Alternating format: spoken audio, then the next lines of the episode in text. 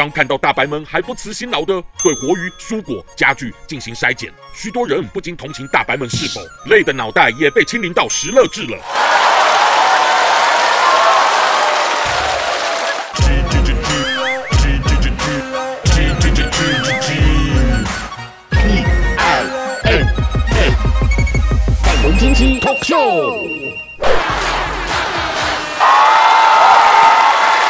各位朋友，大家好，我是粉红鸡。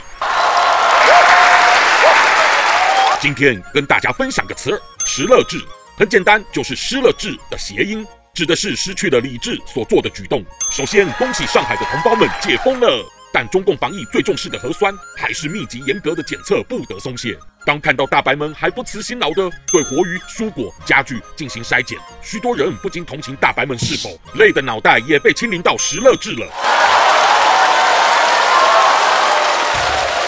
除了严格规定民众不断做核酸外，第一时间封小区或做隔离，也是我们超越各国的防疫法宝。您瞧瞧，北京一个区只要出现阳性，就算有一两千人，也得全数配合，立即被送到咱政府集中隔离处。我知道有很多百姓不明白，甚至认为中共党中央这样太劳民伤财，但别天真的认为是政府食乐制。若你还因此抗议抱怨，那你才真是犯了食乐制呢。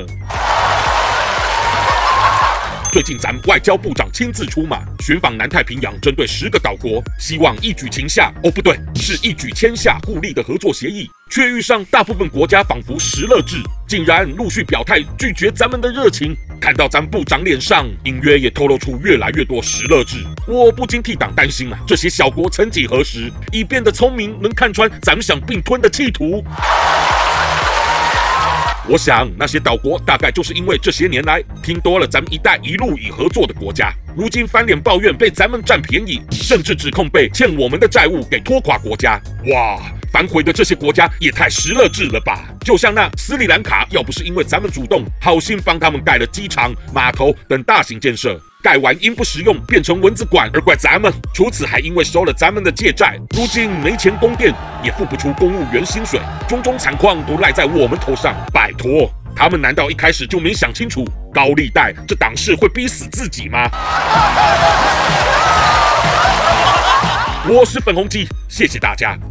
喜欢我粉红心机的话，快按下订阅并开启小铃铛，每次更新就让你看懂小粉红。想爆料，欢迎私信粉红鸡哦。